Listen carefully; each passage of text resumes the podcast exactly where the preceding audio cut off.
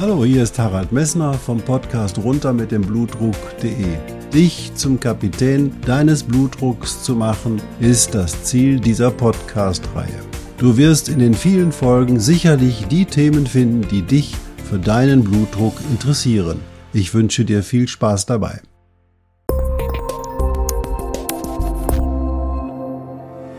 Hallo, hier spricht wieder Harald Messner vom Podcast runter mit dem Blutdruck.de.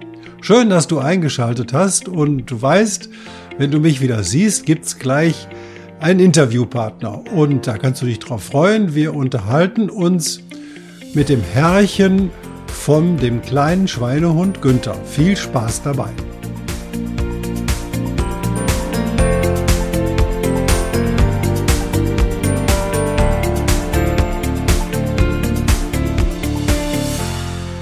Jawohl, also du siehst, neben mir oder hinter mir sitzt ein Hund und ähm, da will ich dir schnell mal auch das Herrchen von dem Hund vorstellen. Und das Herrchen von dem Hund siehst du neben mir sitzen und zwar ist das Dr. Stefan Friedrich. Dr. Stefan Friedrich, ich will dich kurz vorstellen, Stefan, und zwar du bist Arzt, sicherlich einer der wichtigsten Speaker in Deutschland zurzeit, hast eine große ähm, Aktion gemacht oder ein großes Speaker-Dasein ähm, und jetzt bist du ähm, der Führer oder die äh, führende Person von Creator, wo es eben darum geht, viele mögliche Leute zu coachen und ihre Fragen, ihre Zukunft zu beantworten. Und das finde ich total interessant, wie man als Arzt in so eine Rolle kommt. Und dann bist du Autor und darüber unterhalten wir uns heute. Und du hast einen Hund. Ich habe zwei, aber äh, vielleicht habe ich auch drei, nämlich noch einen inneren Schweinehund. Das kann sein. Ähm, und äh, du hast also Günther in die Welt gesetzt mit vielen anderen Büchern. Aber das Buch, was mich für die Hörer hier fasziniert hat, ist das Buch Günther rettet die Welt. Denn ich habe auch so ein bisschen eine, ich möchte die Welt retten, aber die Welt will ich nicht retten, sondern ich will die Hypertoniker davon abhalten, sich nicht um ihren Blutdruck zu kümmern, sondern auch die konservativen Maßnahmen des, der Blutdrucktherapie in Angriff zu nehmen. Und das sind die schwierigsten Maßnahmen. Die haben nämlich Nebenwirkungen. Man muss nämlich das verlassen, was einem gewöhnt ist, wo man gewöhnt ist. Man muss sozusagen aus der Gewohnheit raus. Und wer hindert einen daran? Das ist Günther der innere Schweinehund. Stefan, vielen Dank, dass du dazugekommen bist. Ja, einen äh, wunderschönen guten Tag, morgen Abend, wer immer, wann ihr gerade zuhört. Danke sehr für die netten Worte, lieber Harald. Äh, eine kleine ähm, äh, Korrektur muss ich vornehmen. Ich bin nicht der Kopf von Greater, ich bin der Gründer von Greater, Gründer von Gedankentanken. Und ich bin aus der operativen Geschäftsführung raus, weil ich mich, das ist so wie mit der Medizin, ich habe auch in so ein Medizinumfeld nicht wirklich reingepasst. Ich bin eher so der autodidaktische Typ am Schreibtisch und auf den Bühnen, der dann mit den Menschen äh, arbeitet und, und sich gerne selber Gedanken macht. Ja, und im Rahmen dieser Arbeit ist dieser Kerl hier entstanden. Das ist der Günther. das ist der innere Schweinehund. Das ist sozusagen meine Metapher für das innere Selbstgespräch. Und das Interessante, du sprichst es ja gerade an, es geht um Verhaltensveränderungen. Ähm, die, wie, ich, ich, ich glaube, es geht gar nicht darum, den inneren Schweinehund zu überwinden, sondern wir erzählen uns ja in Gedanken sowieso immer Geschichten. Und die Geschichten, die können motivierend sein oder die können demotivierend sein. Also das ist immer so eine Frage vom, äh, vom, vom inneren Selbstgespräch sozusagen. Und was mir halt irgendwann mal aufgefallen ist, ich meine, wir zwei als Ärzte kennen das, man muss Inhalte fressen, lernen, lernen, lernen. Und mir fiel irgendwann mal auf, dass viele Leute zwar etwas wollen, aber nicht wissen, wie es geht, weil es extrem komplexe Themen auf der Welt gibt und man muss einfach, das, man muss eine gewisse Mühe aufbringen, um sich in so Themen reinzuarbeiten. Und ich glaube, da ist jeder in so einer Welt, in der Wissen explodiert, ganz schnell überfordert. Und deswegen ist mein, meine, ja, Lebensaufgabe, wenn du so willst, ist, dass ich mich in die verschiedenen Themen gerne reinarbeite, letztlich wie so ein Journalist, ja, und sagt, was ist wichtig, was ist unwichtig, was passt wie zusammen und dann so ganz einfache Bücher oder Seminare oder Vorträge mache, wo man dann hinterher sagt, ah, jetzt habe ich so ein paar Kreise geschlossen. Ja, super. Also genau das, entschuldige, dass ich das nicht richtig dargestellt habe zu Beginn. Das, das, das, das, ist, das ist von der Außenwahrnehmung sehr äh, schwierig. Ich weiß, ich bin auch aus der Geschäftsführung draußen und so. Das ist, das ist ein Teil von mir, aber ich bin da nicht operativ so tief drin. Ja, sehr schön. Vielen Dank. Ähm, es geht vor allen Dingen ja dabei, der Blutdruckpatient, der kommt ja aus der Praxis und hat zum ersten Mal gehört, oh Mann, jetzt habe ich hohen Blutdruck, jetzt verändert sich was in meinem Leben. Und das ist ja genau das, was du auch in deinem Buch ansprichst. Es kommt plötzlich eine Veränderung vor. Du hast das sehr schön in dem Ausdruck Disruption zusammengefasst. Vielleicht erklärst du den Hörern mal, was du darunter verstehst und was das ökologisch auf der Seite bedeutet. Also erstmal ist eine Disruption das ist etwas, was ein bisschen was, also plötzlich kommt eine Veränderung und die verändert alles. Ne? Also früher hatten wir mal Schatten, Plattenspieler, dann hatten wir CDs und dann kommt plötzlich die Digitalisierung und jetzt hören wir MP3s und streamen unsere Musik. Das ist so eine Disruption. Ist halt blöd für diejenigen, die immer noch auf ähm, Langspielplattenproduktion setzen. Ne? Und unser Leben ist ja voll von solchen Disruptionen. Im medizinischen Umfeld kommt eine chronische Krankheit dazu oder irgendeine Verhaltensveränderung. Das sind ja so Disruptionen, wenn man bei denen, wenn man sich an die nicht anpasst, dann sieht's langfristig halt total bescheuert aus. Und bei vielen Disruptionen ist es so, dass man sie kommen sieht, aber sie tun noch nicht weh. Ne? Bluthochdruck tut nicht weh. Ähm, man fühlt sich eher noch ein bisschen wacher und fitter und dann sagt man, ist gar nicht so gut, wird mal ein bisschen ruhiger. Wieso? Ich bin voller Energie. Und in der Welt sieht's gerade ähnlich aus. Wir haben diese große globale Krise, die Klimakrise, aber wir spüren die noch nicht so richtig. Dabei ist die seit Jahrzehnten dabei, Fahrt aufzunehmen. Und wenn wir jetzt nicht langsam handeln, dann werden wir in so eine ganz blöde Kaskade von Kettenreaktionen reinkommen, die wir dann nicht mehr stoppen können. Also bei der Medizin wäre das, wenn der Blutdruck komplett entgleist ist, die Arteriosklerose äh, einmal generalisiert ist und dann ist noch der Typ 2 Diabetes dabei. Also irgendwann mal ist einfach die, die Abwärtsspirale da und dann kannst du Medikamente nachschießen, so viel du willst. Äh, das Grundsystem ist kaputt. Und in der, auf der Erde sieht es letztlich so aus, wir haben innerhalb der letzten etwas über 100 Jahre ein enormes Bevölkerungswachstum erlebt. Wir Menschen sind von 1,5 Milliarden auf 8 Milliarden Menschen angewachsen.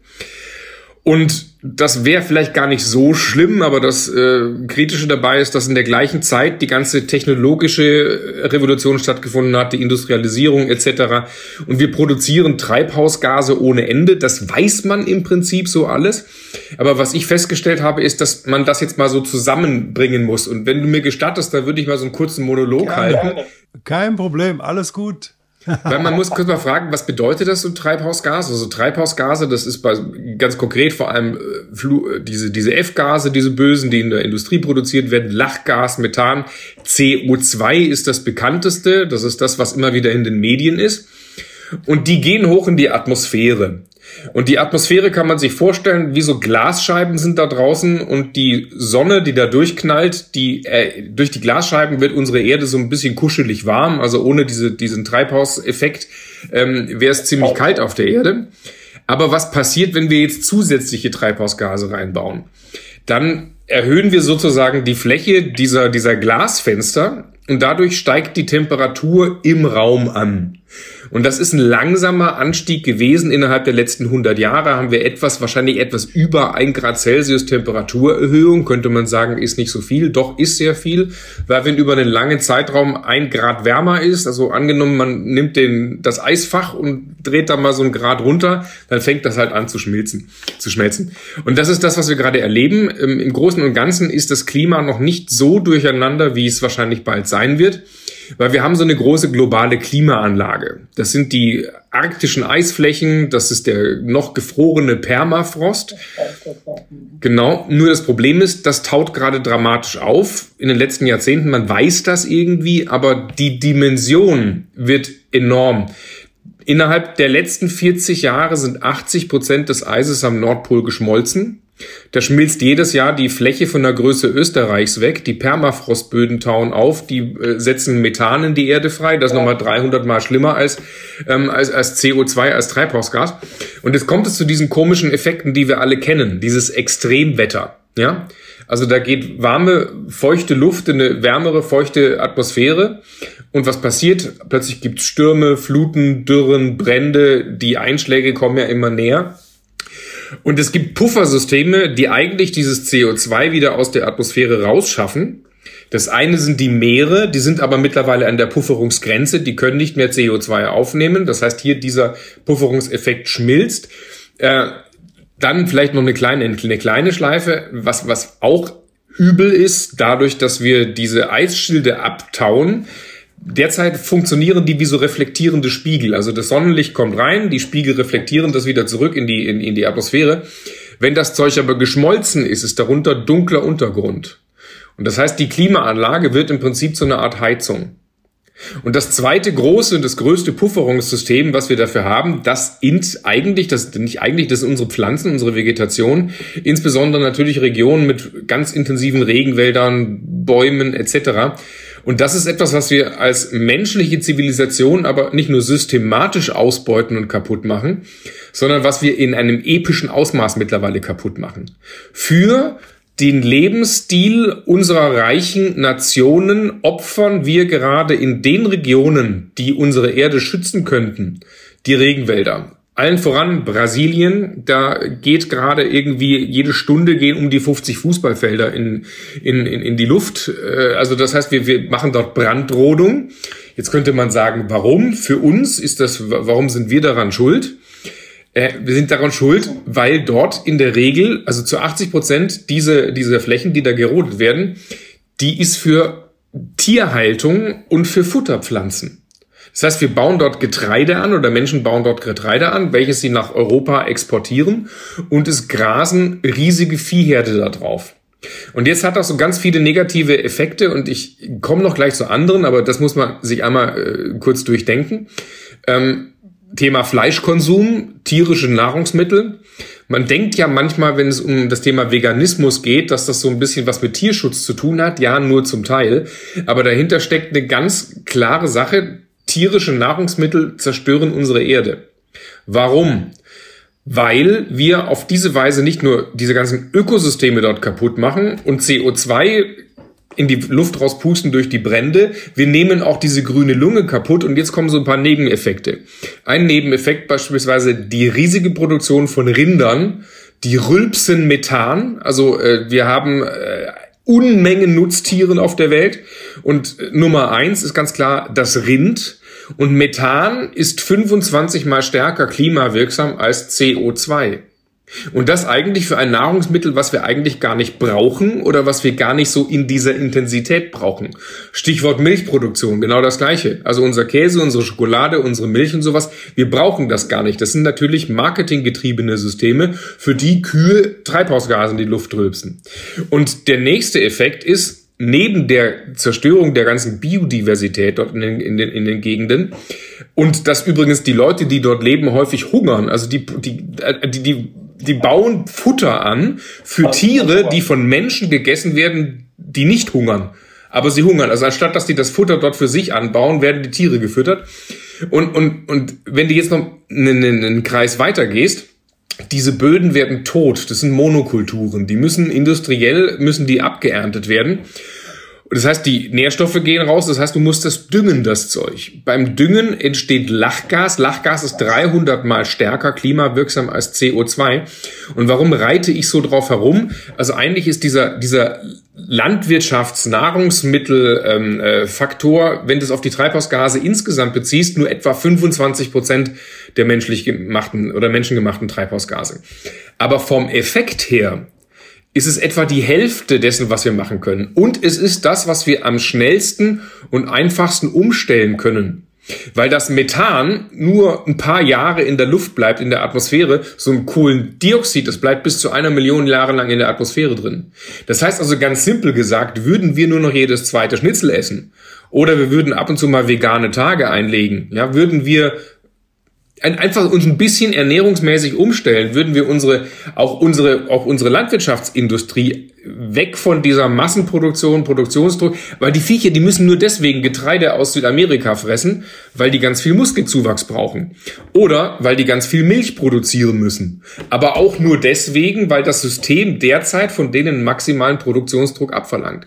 Und wegen dieses Systems, das ist wahrscheinlich die leichteste, die schnellste Stellschraube, um den Klimawandel in den Griff zu kriegen oder zumindest mal abzubremsen. Und wegen dieses derzeitigen Systems ähm, geht geht das ziemlich schnell den Bach runter. Würden wir auf der anderen Seite umsteigen auf eine systematische ökologische Landwirtschaft, dann hätte der, der gleiche, die gleiche Branche, die derzeit die Welt am schnellsten kaputt macht, den größten Hebel, die Welt wieder zu retten, indem man Pflanzen baut, äh, also Pflanzen äh, pflanzt, indem man, indem man kleine ökologische Kreisläufe schafft, die geschlossen sind. Da regnet der Regen geht auf die Wiese, das Gras wächst, die Kuh frisst dort, ja. Und derzeit ist das völlig, völlig wirr, ja. Da, da geht irgendwo auf der anderen Seite der Erde versickert Wasser in kaputten Böden, schwemmt Dreck in die Meere, dort gehen die Fische kaputt. Die Böden, die nehmen nichts mehr auf, die Böden äh, müssen gedüngt werden, Lachgas geht in die Luft, nur deswegen, dass man von dort das Getreide zu uns bringt.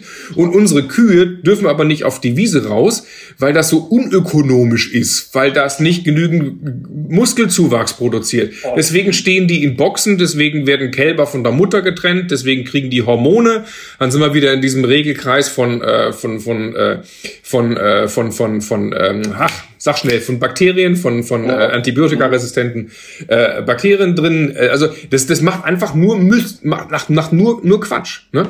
So, und, und, und ich könnte jetzt so weitermachen. Also das ist einer dieser Regelkreisläufe. Natürlich geht es genauso bei Industrie. Es ist genauso das Thema, wann steigen wir endlich auf Ökostrom um? Wann, warum gibt's da draußen äh, noch Kohlekraftwerke? Wir haben längst die, die, die, die, die Technologien, äh, um das auch systematisch umzustellen. Andere Länder machen das wie bei Corona. Andere Länder machen es uns mhm. vor. Ja, Dänemark produziert fast ausschließlich Ökostrom. Also es sind ganz viele Baustellen, die wir aber alle nicht so sehr auf dem Schirm haben, weil derzeit sind wir mit einer großen Pandemie beschäftigt und äh, ansonsten hat man noch jeder sein eigenes Leben und sich in sowas reinzuarbeiten, das ist halt ein bisschen schmerzhaft und langwierig in solche Themenkomplexe. So, jetzt habe ich bestimmt zehn Minuten am Stück gesprochen, Entschuldigung. Ah, haben alles gut, also das war super gut. Ich finde immer toll, wenn Menschen so fasziniert davon sind.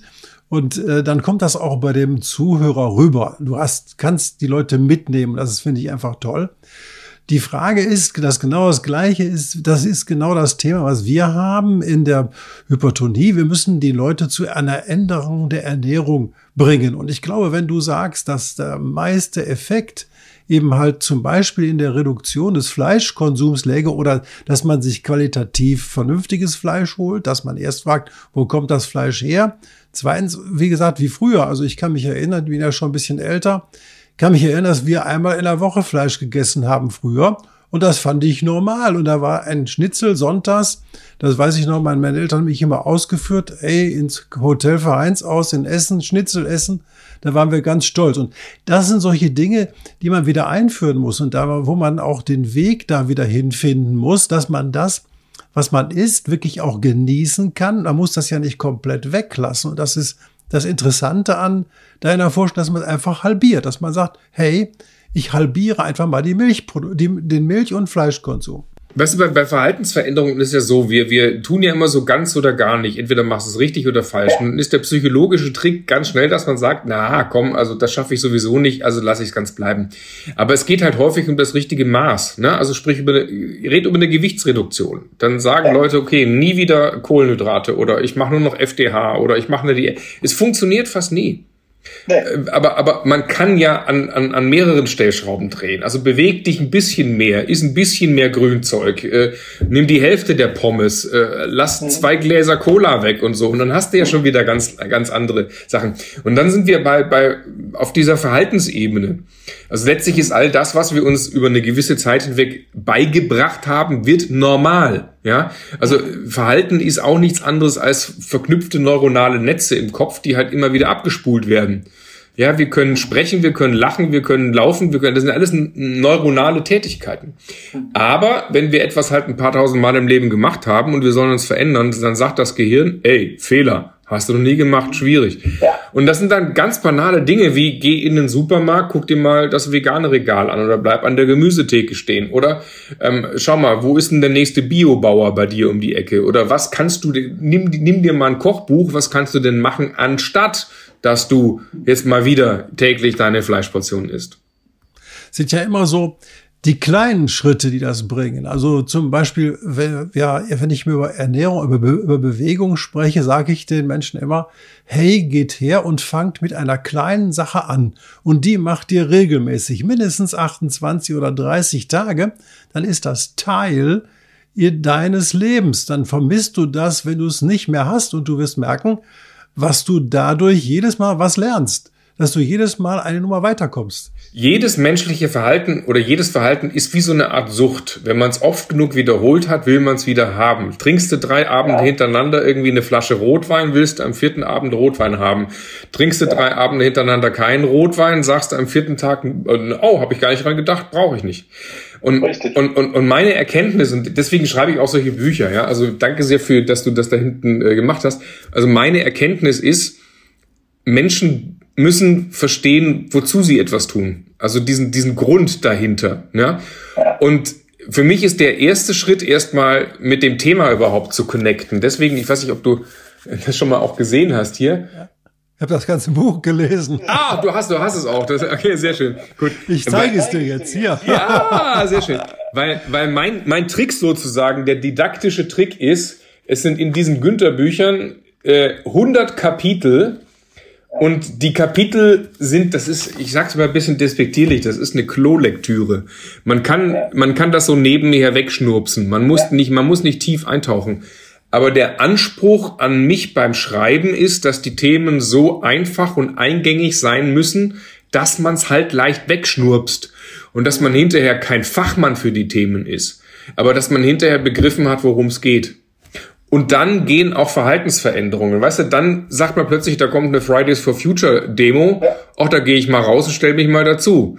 Ja? ja, auch das sind eigentlich ganz nette Leute, die sagen eigentlich ganz vernünftige Sachen. Oder, oder ach, ich, auch, ich, auch, ich, guck mal, ich, ich steige auch das Fahrrad um. Ich, ich, muss, ich muss nicht mit dem Auto von A nach B fahren. Ich kann mal wieder öffentliche Verkehrsmittel nutzen, oder? Ja. Oder auch, wozu ich mittlerweile auch übergegangen bin, ähm, ich äh, habe so allerlei Kanäle abonniert, wenn es um irgendwelche politischen Petitionen gibt. Ich gucke mir das immer wieder durch, wenn da so ein Newsletter kommt und dann sage ich, okay, was ist denn so eine politische Petition, wo ich sage, oh, klingt spannend. Ja, dann mache ich da halt mein Kreuzchen per App und dann ja, kommt dann eine Erfolgsmeldung und dann heißt es hinterher, Leute, wir haben was bewegt. Und das sind so die, das sind so die Stellschrauben. Ich glaube, da muss man im, im, in seinem persönlichen Umfeld so ein bisschen zum Aktivisten werden, aber ohne die ohne die äh, fanatische Konnotation, sondern äh, sondern einfach sagen, oh, das ist wichtig, das ist ein wichtiges Thema, da kümmere ich mich jetzt drum. Also so Sendungsbewusstsein, das kommt nicht gut an. Ich denke, das, das sollte man zumindest in der privaten Kommunikation lassen. Da sagst du, ach, du schon wieder. Ja, ja. Oder zum Beispiel, dass man sagt, äh, ja, bis wenn wenn ich Besuch bekomme, ja, ich bin aber Vegetarier. Dann kann er aber doch mal sagen, hey, heute Abend mal nicht. Ne? Wenn zum Beispiel die Kinder gekocht haben oder wenn irgendwas ist, das ist eben einfach der Sprung aus der Situation heraus. Man muss es immer machen. Ja, und das ist hier die, diese, gerade diese, ähm, also Sendungsbewusstsein, ich, ich würde sagen, das ist eine, eine Dosisfrage, ne? Wie, ja. also es gibt ja Menschen, die haben Spaß daran, dann anderen schlechtes Gewissen zu machen, aber das ist dann meistens so eine Alibi-Geschichte. Eigentlich geht's denen darum, sich moralisch zu überhöhen. Mhm. Und das äh, ist in den meisten Fällen nicht zielführend. Mhm. Ähm, ich habe eine Seite rausgekramt, also rausgeholt, und zwar ist das diese wunderschöne Seite, ähm, wo dein Zeichner, ich glaube, das ist der Timo Würz, wenn ich mich richtig erinnere, den wollen wir auch mal benennen weil er macht es so gut und sagt, geht es dabei um die Prävention. Ne? Was können wir denn tun, ähm, einmal für den Blutdruck und was können wir tun, wenn wir mit dem gleichen Weg sozusagen ähm, auch die ökologische Schiene bedienen wollen. Und da deckt sich ja unser äh, Arbeitsfeld. Ich sage auch, die Menschen sollen sich mehr bewegen. Sie sollen eben halt, ich meine, ein, ein wichtiger Spruch von mir ist, wenn du zehn Kilometer zur Arbeit fährst, stellst du dein Auto zunächst erstmal nach 9,5 Kilometern ab und gehst die nächsten 500 Meter bis zu deinem, bis zu deiner Arbeitsstelle zu Fuß. Dann dehnst du das aus auf neun Kilometer oder dann gehst du ein Kilometer zu Fuß und du wirst merken, was das mit dir tut. Und der, so eine gleiche präventive Situation entsteht ja auch da, wenn du sagst eben halt, ich benutze eben halt das Fahrrad statt das Auto oder ich überlege mir, fahre ich jetzt wirklich mit dem Fahrrad hin oder muss ich die Fahrt machen? Oder muss ich das Schnitzel essen? Das sind die andere Frage. Ne? Ich glaube, das hat ja jeder dieses Thema. Ne? Also wie kann man so Verhalten modifizieren? Ich bin ein großer Freund davon, dass jeder ähm, einfach äh, ausprobiert, was für ihn oder sie persönlich am besten ist. Ein ganz konkretes Beispiel: Meine Mutter hatte vor ein paar Jahren äh, so eine so eine äh, Herzrhythmusstörung mit OP und allem drum und dran und dann ging so ihr Leistungslevel, wie das halt manchmal so ist, dann macht's plopp, dann ist es plötzlich drunter. So ist, ist das natürlich kein schöner Zustand, wenn man merkt, äh, man, man ist nicht mehr so leistungsfähig wie vorher. So, dann, dann sind wir zu folgenden Veränderungen übergegangen. Also zuerst gab es eine Apple Watch mit Schrittzähler. Mhm. Ja, und diese Schritt und die, diese Apple Watch, plötzlich war ein Spiel draus geworden. Jetzt laufe ich meine 10.000 Schritte am Tag. Und oh, ich bin bei 8.000, dann muss ich noch 2.000 irgendwie herumlaufen. Und die Dinger, die haben ja noch mittlerweile den, den, den, den Bonus, dass man sein EKG mal kurz machen kann. Man hält also seinen Daumen drauf, plötzlich schreibt das ein EKG und äh, sie fühlt sich unwohl, hält mal den Finger drauf und sagt, oh, ist keine Arrhythmie, fühl mich, fühl mich sicher, jetzt bin ich wieder sicher. So, und das nächste gerade jetzt, äh, vor einem halben Jahr habe ich einen Hund geschenkt. Jetzt haben wir sozusagen den doppelten Effekt. Und jetzt war ich an Ostern wieder dort und habe den Eindruck, äh, mit einem Menschen zu tun zu haben, der trotz körperlicher Vorbedingungen wieder auf einem alten Leistungslevel ist. Ja, die ist jetzt, hat jetzt auch wieder angefangen, in der, in der, in der, in der Praxis am Empfang zu arbeiten, zwei Tage die Woche halbtags. So, und das ist letztlich eine Verhaltensmodifikation. Man kann auch sagen, ey, jetzt bin ich irgendwie, jetzt habe ich meine, meine sieben vorne dran beim Alter, jetzt geht das den Berg runter und das ist, nee, das darf niemals das Ziel sein, weil dann habe ich schon, dann habe ich schon aufgegeben, dann ist schon alles vorbei. Ja. Dann bist, dann hast du kein Engagement mehr und dann fühlst du dich auch überfordert. Ne, wenn du eben halt so viele Dinge auf einmal managst, fühlst du dich überfordert. Ja, und in, in der Summe sind es ja immer wieder Verhaltensweisen, die sich aufsummieren. Jetzt hat let, letztlich ein Coaching gehabt mit einer Dame Mitte 50, übergewichtig, Typ 2 Diabetes, die Sport doof findet. Und dann, dann sagt man, ja, aber wenn du dich nicht bewegst, dann die Muskeln, die werden nicht rezeptiver für, für, für Insulin, wenn du die nicht ein bisschen bewegst, ne? Ja, und dann bauen die auch nicht mehr Fett ab, wenn du die schwinden lässt. Aber je länger du das schleifen lässt, das ganze System, desto schlapper wirst du, desto schwieriger wird's morgen, ja. Und dann sind's am Ende so ganz einfache Sachen wie gewöhne dir an, spazieren zu gehen. Oder gewöhne dir an, immer einen Salat vorm Essen zu essen, weil der Magen vorgefüllt ist und die Insulin nicht mehr rauf. Also es sind so, es sind letztlich ganz einfache Dinge, ja, und deswegen glaube ich, dass der, der Hauptteil, also ich glaube, ich glaube, wir arbeiten immer an uns selbst. Ja, es ist immer, ich glaube, Leben ist immer so ein bisschen Arbeit an sich, wie man die Welt sieht, wie man sich sieht und, und, und wie man so diese kleinen Stellschräubchen findet. Ich denke, das hast du super gehabt. Wir sind im Leben immer an, in der Schule und wir lernen jeden Tag dazu. Und ähm, wir müssen auch das, was wir uns, wir müssen uns anpassen an die Veränderung. Und das ist genau das, was viele Leute nicht tun, eben halt. Und das wird die Frage, ob die sich im Luftzeitalter, ich bin ja so ein bisschen astrosophisch unterwegs, sage ich so ganz klar, im Luftzeitalter die Leute nicht gut vertragen werden, weil sich die Zeiten eben halt ändern. Wir müssen mehr ins Netzwerk hinein, wir müssen mehr weg von uns selber, sondern es geht mehr ähm, vielleicht eher ums sein als ums Haben. Und da müssen wir unbedingt hin. Das ist, glaube ich, ein ganz wichtiger Weg. Das ist ja alles. Äh, die, die, die letzten Jahrzehnte war immer höher, schneller, weiter, mehr. Ähm das, das ist nicht das Rezept der Zukunft. Äh, das hat uns derzeit, glaube ich, ganz viele funktionierende Wirtschaftskreisläufe gebracht, aber äh, das ist so ein bisschen Selbstverdauung der Menschheit mittlerweile, ja. Also eigentlich müssen wir loslassen von diesen Themen. Hammer. Also als ich so 10, 15 war und so mit meinen Eltern zum ersten Mal diskutiert, das war also so 1965 oder so da, habe ich meinem Vater mal gesagt, hör mal, Papa, ewiges Wachstum wird es nicht geben, weil wir sind auf diesem Planeten begrenzt und das wollte die ganze Generation nicht akzeptieren. Das ist so, was äh, bei vielen Leuten, auch bei Wirtschaftsleuten immer noch so drin ist, dass eigentlich wir müssen Wachstum erzeugen. Ne, aber, ich, ich glaube, ich glaube, also Wachstum, ich, die Frage ist immer, in welche Richtung wachse ich? Ne? Ist, was, was ist eigentlich Wachstum? Ist Wachstum immer mehr? Ist Wachstum quantitativ oder kann Wachstum auch qualitativ sein oder weniger? Sein.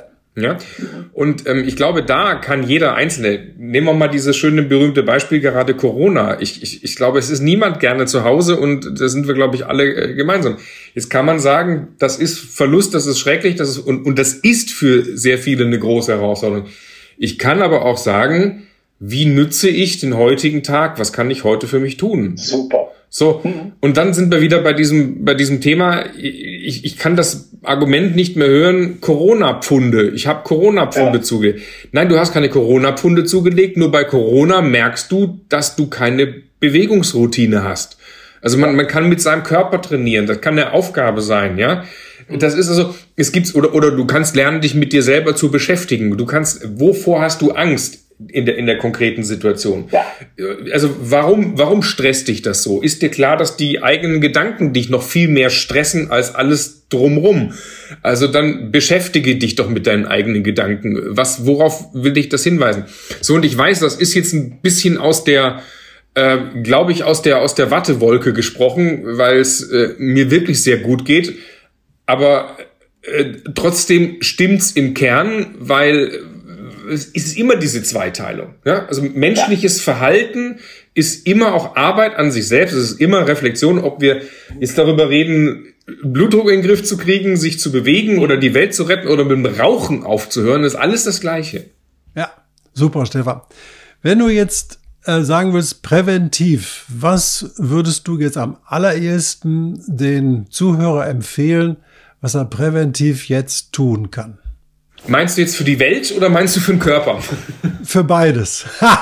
also für die Welt würde ich sagen, erstmal hier, das sind diese, also das, liest das Buch, das, da fällt mir immer total schwer, ähm, da so die Top 3 zu machen. Ich glaube, erstmal in das Thema reinzugehen unter www.günther-rettetdiewelt.de oder auf meiner Website stefanfriedrich.de, da ist ein Link zu einer Webseite, da haben wir eine Sendung gemacht, dreieinhalb Stunden, also für die, die keine mhm. Bücher lesen, da kann man sich das alles online nochmal anschauen, dreieinhalb Stunden, gehen wir durch die Themen durch.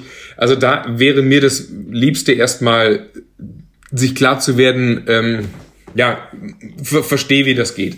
Und ansonsten, wenn es um den Körper geht, ich habe ja auch ich habe ja mal Medizin studiert, ja. Und, ja. und ähm, ich, ich glaube, wenn es um den Körper geht, dann geht es letztlich erstens immer wieder auch um den inneren Schweinehund. Also wo sind deine persönlichen Baustellen? Und wenn wir jetzt in diesen ganzen Bereich der Zivilisationskrankheiten reingehen, sind das nicht so viele Baustellen, die man aufräumen muss. Richtig. Das ist Ernährung. Das ist Sauf nicht so viel. Das ist beweg dich und, und jetzt gerade Bluthochdruck, Arteriosklerose, Krebsgefahr und so. Ganz klar, der vierte große Faktor äh, ist das Rauchen. Also ja. rauch nicht. Und hier bin ich auch ganz apodiktisch, nicht rauch weniger, sondern rauche nicht. Nicht. Nicht, ja, weil weniger Rauchen hat, klappt bei dem normalen Raucher fast nicht. nie. Ja. Ähm, und, und, und also das sind so, das sind meine Messages. Und wenn wir das in den Griff kriegen, die richtigen Gewohnheiten, innerer Schweinehund, Bewegung, Ernährung, Alkohol auf dem Schirm haben, wobei ich kein Anhänger von der Null Alkohol äh, bin. Also das ist, das wäre auch nicht authentisch, weil ich selber auch mal ein Glas Wein oder ein Glas Bier trinke. Und ganz klar, das mit dem Rauchen aufhören, ähm, das ist ganz, äh, ganz wichtiger Punkt. Ich habe selber übrigens 13 Jahre äh, geraucht wie ein Bekloppter. Und äh, wenn ich das hier an der Stelle sagen darf, ich bin auch familiär vorbelastet. Also mein Vater war 40, als er seinen ersten Bypass bekommen hat und äh, ja. starb dann auch nach einer äh, fast zwei Jahrzehnte langen, sehr, sehr üblen Krankengeschichte. Äh, also ich bin äh, da sozusagen doppelt imprägniert. Ja, dann dürfen wir uns die Hand reichen. Mein Vater, der war ja im Krieg und der hat eben halt, als er zurückkam, hat er 60 Senussi am Tag geraucht. Das sind so arabische Zigaretten ohne Filter und der hat leider auch eine schwere koronare Herzkrankheit und ist relativ früh verstorben. Da konnte man damals aber noch nichts, da gab es nicht äh, Koronariographie und wir dehnen das mal eben auf. Das war alles nicht möglich. Ne? Und das war einfach das Riesenproblem. Ja, du hast jetzt auch das Herrchen kennengelernt von Günther. Der ist auf der Seite, nee, auf der Seite, ist egal. Auf jeden Fall der Günther, den du hinter mir siehst, das ist der innere Schweinehund und das Herrchen vom inneren Schweinehund ist der Dr. Stefan Friedrich. Und ich danke Stefan Friedrich für dieses tolle Interview und ich habe ganz viel gelernt daraus. Und ich habe auch das Buch gelesen und das Buch hat mich auch inspiriert oder uns besser, ja, so auf manche Fleischmahlzeit zu verzichten. Bisher haben wir so drei, viermal Fleisch in der Woche, das war schon die Regel. Aber jetzt sind wir runtergegangen auf ein bis zweimal Fleisch in der Woche und ich glaube, das allein bringt schon ganz viel, wie der Stefan dir sicher auch erzählt hat. Und Bewegung, naja, Bewegung gehört sowieso eigentlich so ein bisschen zu meinem Leben und deswegen ist das nicht so das große Problem. Aber äh, die Fleischmahlzeiten zu reduzieren, das ist schon der Bringer. Und vielleicht hat es dich inspiriert und du kannst dir gerne das Buch kaufen. Du findest aber auch die Show in den Show Notes bei mir unten, wo du das Buch kaufen kannst. Du findest in den Show Notes ähm, wo du die entsprechenden Filme auf YouTube sehen kannst, wo das Buch für die Leute, die ich so gerne lesen, auch quasi als drei Stunden Video dargestellt worden ist. Und ich kann dir jetzt schon sagen, wir machen noch eine Sendung oder einen Podcast mit Günther Hört auf zu rauchen. Und äh, da wirst du mal gespannt sein, was Stefan dir da zu erzählen hat. Ich wünsche dir einen schönen Tag noch und alles Gute. Dein Harald Messner. Bleib gesund.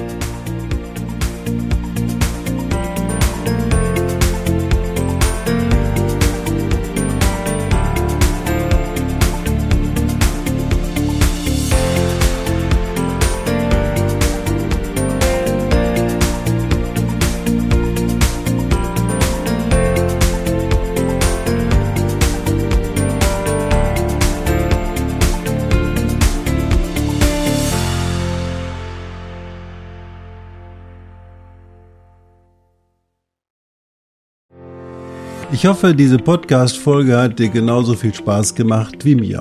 Du findest noch zahlreiche andere Themen unter dieser Podcast-Reihe, die immer in Zusammenarbeit auch mit meinem Sohn Hendrik Messner mit seiner Firma mess.de entstanden ist. Und dafür möchte ich ihm sehr danken. Bis bald.